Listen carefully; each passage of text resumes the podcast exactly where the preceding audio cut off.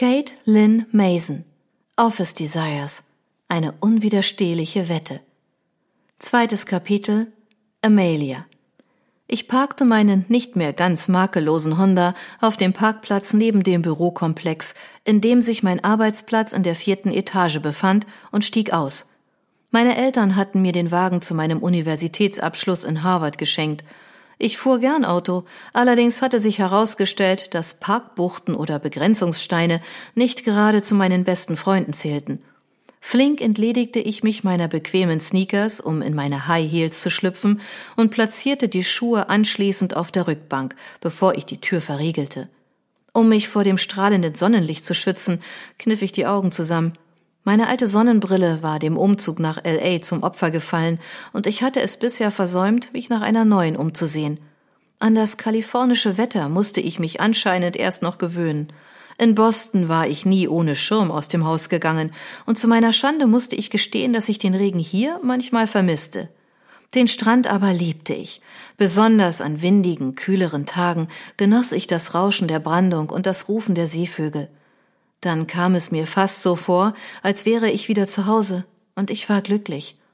Trotzdem hatte ich keine Sekunde gezögert, das Angebot von Todd Millard anzunehmen, nach meinem Uni-Abschluss in LA als Assistentin der Webdesign-Abteilung in einer der renommiertesten Marketingfirmen an der Westküste anzufangen.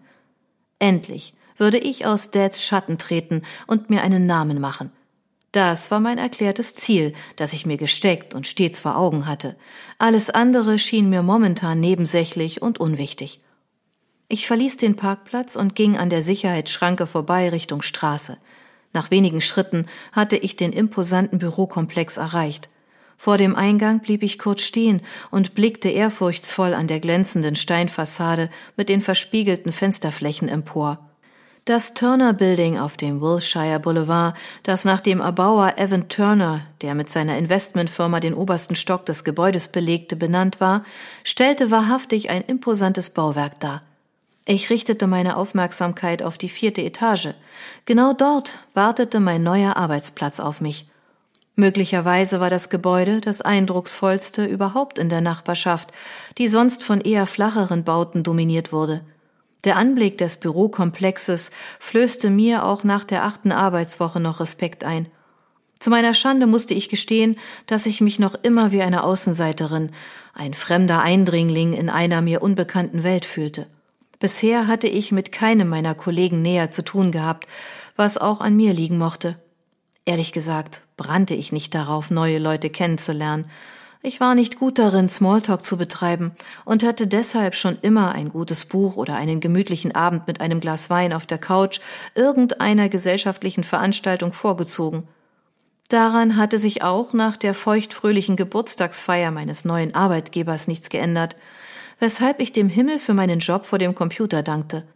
Der Kontakt zu Kunden fand meist per E-Mail oder Messaging statt, was geradezu perfekt für mich war. Ich liebte mein zurückgezogenes Leben und hatte es bisher vermieden, auszugehen. Ablenkungen in Form von Dates oder gar Liebeskummer konnte ich wirklich nicht gebrauchen. Zumal ich mit 23 noch alle Zeit der Welt hatte, um Mr. Wright zu begegnen falls der Kerl da draußen überhaupt irgendwo existierte. Bisher hatte ich jedenfalls nur Frösche geküsst. Insofern konnte man behaupten, dass mein Bedarf an Männern oder Fröschen erst einmal gedeckt war. Ich schob den Gedanken an die grünen Tierchen, die es versäumt hatten, sich in einen Prinzen zu verwandeln, beiseite. Entschlossen, das Beste aus diesem neuen Tag zu machen, klemmte ich mir meine lederne Klatsch unter den Arm, ging auf das Gebäude zu und betrat die Lobby, eine gelungene Kombination aus Glas, Chrom und Granit. Meine Pfennigabsätze klackerten auf dem anthrazitfarbenen Granitboden, in den winzige Glitzerpartikel eingearbeitet waren und der so geleckt wirkte wie Tante Helens polierter Küchentresen in ihrem Ferienhaus auf Martha's Vineyard – Ganz so, als hätte man bedenkenlos davon essen können. Nicht, dass ich das je vorgehabt hätte. Ich hielt dem Sicherheitsbeamten mit der gefurchten Stirn meine ID-Karte unter die Nase, passierte das metallene Drehkreuz und winkte Jam zu, der wie immer hinter dem bogenförmigen Empfangstresen saß und die Morgenzeitung studierte. Eine Vase mit weißen Colorlilien schmückte das eine Ende des Tresens, am anderen Ende standen ein Snack und ein beeindruckender Kaffeeautomat aus Edelstahl. Ein mir inzwischen vertrauter und irgendwie tröstlicher Anblick. Hey Lady, wie geht es Ihnen an diesem wunderbaren Morgen? Jams strahlend weiße Zähne verliehen seinem schwarzen Gesicht einen Touch Dramatik. Noch nie hatte ich einen Tag erlebt, an dem Jam nicht gute Laune versprüht hatte. Er schaffte es jedes Mal, mich zum Lächeln zu bringen, egal wie ich mich fühlte. Mir geht es gut, Jam, und Ihnen? Wir wünschten uns gegenseitig einen schönen Tag, bevor ich die Fahrstühle ansteuerte.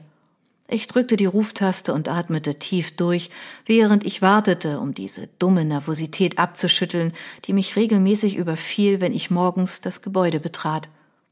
Als müsste ich mich irgendeinem Test unterziehen, um jemandem etwas zu beweisen. Die Anspannung, die ich in meinen Nackenmuskeln spürte, würde sich erst legen, wenn ich an meinem Schreibtisch saß und mich in der Arbeit verlor. Ein helles Pling machte mich darauf aufmerksam, dass der Lift angekommen war. Lautlos glitt die Tür auf und ich trat in die großzügige Kabine, die locker zehn Personen zu transportieren vermochte. Erfreut stellte ich fest, dass der Aufzug leer war. Es gab nichts Schrecklicheres, als früh morgens Konversation betreiben zu müssen. Ich verabscheute den Austausch von Belanglosigkeiten, fast so sehr wie Kartoffelbrei und das entsetzlich penetrante Parfum meiner Dozentin im E-Commerce-Kurs an der Harvard Business School. Diese Zeit lag glücklicherweise hinter mir. Nun hatte das wirkliche Leben begonnen, auch wenn ich mich zuweilen noch etwas schwer tat, mich darin zurechtzufinden. Ich seufzte leise, als ich mein Aussehen in den verspiegelten Wänden überprüfte und meinen schwarzen engen Rock glatt strich. Jetzt bekam ich die Chance, meinem Dad zu beweisen, dass ich etwas drauf hatte.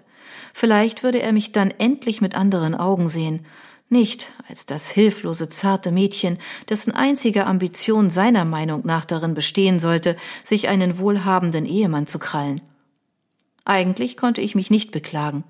Ich hatte eine gute Kindheit gehabt, war behütet aufgewachsen und hatte die beste Ausbildung genossen. Sogar mein Studium hatten mir meine Eltern finanziert. Auch wenn sie es nie aussprachen, in unserer Familie redete man nicht über Gefühle, wusste ich, dass sie mich liebten. Auf ihre Art.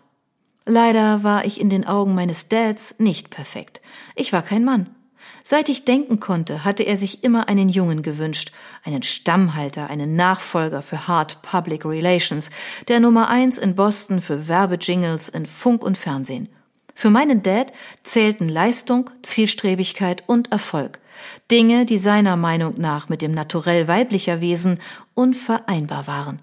Keine Ahnung, woher diese antiquierte Ansicht stammte. Womöglich war sie genau wie das Unvermögen, offen über Gefühle zu sprechen, ein Relikt seines Elternhauses. Meine Großeltern, Mary und Jacob Hart, waren strenggläubige Amish aus Indiana gewesen, zu denen ich leider nie den rechten Zugang gefunden hatte. Ein Wunder, dass ich Dad aus dieser ganz eigenen Welt herausgekämpft und es sogar nach Harvard geschafft hatte. Aber einige Dinge ließen sich vermutlich dennoch nicht so einfach abschütteln. Wer wusste das nicht besser als ich? Auch wenn ich es zu verdrängen versuchte, war mir klar, dass meine Schwierigkeiten, offen auf andere Menschen zuzugehen, meiner Erziehung geschuldet waren. Jedenfalls wollte ich Dad beweisen, dass ich dasselbe erreichen konnte, was er sich von diesem heiß ersehnten Sohn erhofft hätte, den er nie bekommen hatte. Deshalb hatte ich mir geschworen, mich nach dem Studium komplett auf meine Karriere zu konzentrieren. Es gab nur eine einzige Priorität, ein Ziel, und zwar den Respekt und die Achtung meines Dads zu gewinnen. Ich verdrängte meine Überlegungen und checkte noch einmal mein Spiegelbild in der polierten Edelstahlfläche der Aufzugskabine. Da meine Bluse etwas zu weit offen stand, schloss ich sicherheitshalber den obersten Knopf. So wirkte ich professionell und effizient. Perfekt. Anders als mein Arbeitskollege Nathan Westbrook, der sich warum auch immer plötzlich in meine Gedanken schlich. Er hatte es auf der Feier ziemlich krachen lassen, eindeutig das Gegenteil von professionell. Wahrscheinlich hatte er angenommen, es würde niemand merken, dass er mit Reese, unserer Empfangsdame, für eine Weile in der Putzkammer abgetaucht war. Sein lässiges, schiefes Lächeln, das er mir im Vorbeigehen geschenkt hatte, hatte mich nicht täuschen können. Die beiden hatten die Kammer ganz gewiss nicht nach Staubtüchern durchsucht. Ich wusste es natürlich nicht mit Sicherheit, aber ich vermutete, dass sie dort eine heiße Nummer geschoben hatten. Ich schürzte die Lippen, als ich so darüber nachdachte. Wie hatte sich Reese nur von diesem Womanizer abschleppen lassen können? Na gut, Nate wirkte ziemlich sexy mit dieser Haarlocke, die ihm wohl so manche Frauen gern aus der Stirn gestrichen hätte, dem Dreitagebart, der seine kantigen Züge betonte, und der etwa zwei Zentimeter langen Narbe quer über seinem rechten Wangenknochen, die ihm einen Hauch von Verwegenheit verlieh. Sein Körper, den er vorzugsweise in diese dunklen, maßgeschneiderten Businessanzüge kleidete, war auch nicht zu verachten. Das perfekte V, breite Schultern, schmale Hüften. Okay, Nathan war heiß, pure Erotik auf zwei Beinen. Ich würde mich jedoch nie auf ihn einlassen. Niemals. Denn so wie ich ihn einschätzte, war er ein Womanizer, ein Player, der mit jedem weiblichen Wesen flirtete. Wie gut, dass ich nicht an Sex interessiert war. Abgesehen davon würde ich ohnehin niemals etwas mit einem Arbeitskollegen anfangen, weil es einfach in höchstem Maße unprofessionell wäre. Auch konnte ich auf die sich garantiert nachziehenden Verwicklungen gut und gerne verzichten. Nathan Westbrook ist ein Arsch, versicherte ich mir leise und nickte meinem Spiegelbild zu. Sexy zwar, naja, ich seufzte ergeben, höllisch sexy, aber dennoch ein echter Arsch. Nur damit ich nicht doch irgendwann auf dumme Gedanken kam. Möchten Sie aussteigen oder sich noch länger im Spiegel bewundern? Oh Gott, Erschrocken fuhr ich herum. Der Aufzug war längst stehen geblieben und ich hatte es nicht bemerkt. Die Türen hatten sich geöffnet und ich starrte direkt in Nathans schokoladenbraune Augen. Gegen den Türrahmen gelehnt und in der einen Hand einen Karton haltend, musterte er mich mit einem amüsierten Funkeln. Automatisch griff ich nach meinem Pferdeschwanz und wickelte mir das Haar um den Finger, wie immer, wenn ich nervös war. Wie viel, ich meine, seit wann stehen Sie da? Meine gefasste Stimme strafte mein unregelmäßig gegen meine Rippen schlagendes Herzlügen. Lang genug? Ein träges Lächeln umspielte seine Lippen, während er mich ausgedehnt und länger als nötig musterte. Hitze kroch über meine Wangen, aber dann reckte ich mein Kinn. Nathan Westbrook hatte also soeben erfahren, was ich von ihm hielt. Es war mir egal. Der Mann interessierte mich nicht. Ich dachte nicht daran, unser Verhältnis, das genau genommen keins war, auf irgendeine Weise zu vertiefen. Entschlossen machte ich einen Schritt vorwärts, um den Aufzug zu verlassen und wünschte gleichzeitig, ich hätte höhere High Heels angezogen, damit ich noch etwas größer als meine 1,65 wirkte. Leider blieb mein rechter Absatz in der Türspalte am Boden hängen und ich geriet in Straucheln.